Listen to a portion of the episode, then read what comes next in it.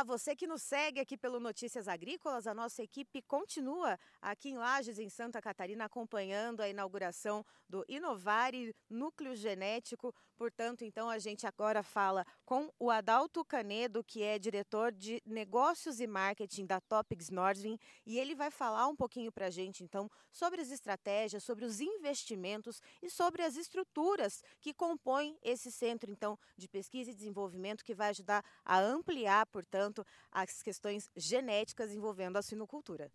Adalto, é, como que foi o processo da Topics Nordvin para chegar até esse núcleo, então, uh, o núcleo inovário, o núcleo genético, aqui em Santa Catarina, em Lages?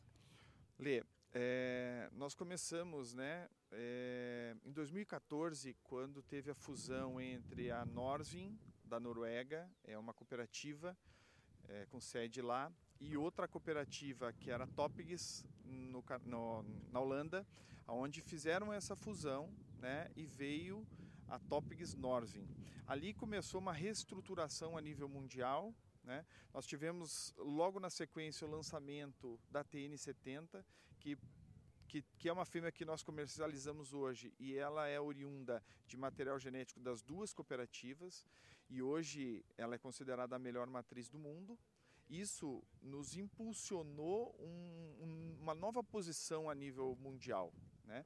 Olhando no Brasil, em 2015, quando nós começamos o lançamento desse material, nós reestruturamos toda a equipe comercial, toda a equipe de produção, reestruturamos toda a parte de logística e nós desenhamos um planejamento estratégico para os próximos cinco anos naquele momento. Em 2020, quando nós fechamos, nós tínhamos um crescimento sólido de 400% dentro do, do Brasil.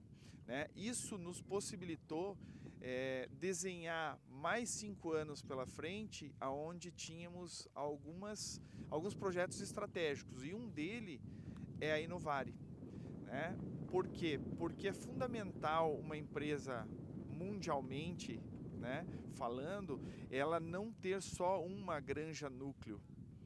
Poderíamos ter uma granja núcleo apenas na Holanda ou na Noruega, e isso isso é um problema, né? Por quê? Porque hoje nós temos que conviver com doenças que são é, conhecidas a nível é, de mundo e que, que pode gerar um risco se você pensar em ter uma unidade apenas. Então, o, Brasil construiu a Inovare, a Topics Nord idealizou a Inovare justamente pensando nisso, de ter uma núcleo aqui e também blindar de problemas né, que a gente está vendo hoje comum no hemisfério norte.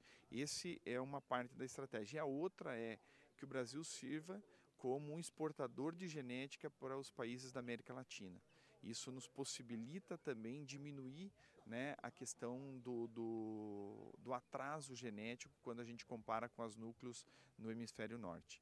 Isso é aí que veio o projeto todo né, Inovare. E hoje vocês estão vendo nós concretizando esse planejamento que nasceu lá em 2015. E Adalto, pensando no investimento, né, em tudo que esse centro contempla, uh, foram 40 milhões de reais investidos aqui. Uh, quais são as estruturas que são possíveis, uh, que, que, já foram construídas e o que, que é possível pensar em, em, poder ampliar né, a longo prazo? É, hoje nós estamos falando somente de foi um pouco mais de 40 milhões somente em Novare, né? mas esse ano nós ultrapassamos já 60 milhões de, de investimentos no Brasil, né? pensando em aumento de cananeia, né? em, em, em, continuar a importação de animais é, como a gente vem fazendo, são várias importações a nível é, de ano, né? então nós trazemos hoje animais do Canadá, trazemos animais da Noruega, há dois anos já a gente vem trazendo animais daquele país onde a gente abriu a fronteira né, sanitária. E, e, e hoje é, nós pensamos na Inovare em ser uma granja extremamente moderna, mas funcional. Né? Então, nós vamos, claro, vamos ter que começar a operação nela e ver quais vão ser os próximos investimentos de acordo com as necessidades que o mercado vem, vem buscando. Né? Então a gente deve é, começar um planejamento agora pensando nos próximos cinco anos, revisar porque a gente já tem esse planejamento. Eu não tenho certeza, eu tenho certeza que os investimentos não param por aqui. Né? Temos algumas centrais de inseminação já no radar, uma no Centro-Oeste e uma em Santa Catarina também, pensando em atender o nosso mercado é, de multiplicadores e, e, clientes aqui do sul do país. Então, os investimentos eles não param, né? São, são, estão dentro do nosso planejamento no médio e curto prazo. Aí. E qual é a previsão de começar a povoar essa granja? Nós devemos povoá-la no segundo trimestre de 2024 né, com animais oriundos das nossas núcleos, né, são importados é, Canadá, Estados Unidos e Noruega. Uhum. É isso que eu ia perguntar, de onde que vem essa genética? As fêmeas e os machos, eles vêm de lugares específicos? Como que funciona? Sim, hoje nós temos uma, base de, de linha Landrace e Duroc na Noruega, né, que é um país focado 100% em conversão alimentar, porque o custo de produção naquele país hoje é o mais caro ou um dos mais caros do mundo.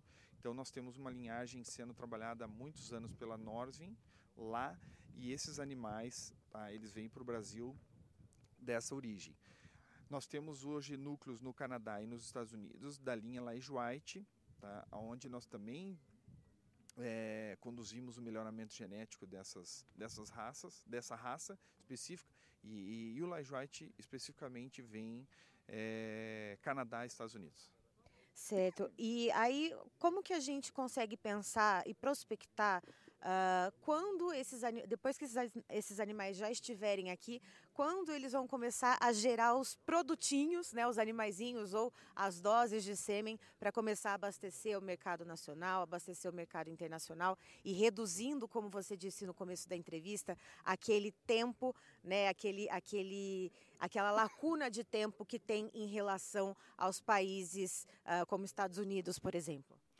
Bom, depois que a granja for povoada, nós temos que pensar numa estabilidade de produção nela e, e, e todos os ajustes necessários de uma granja desse porte, né?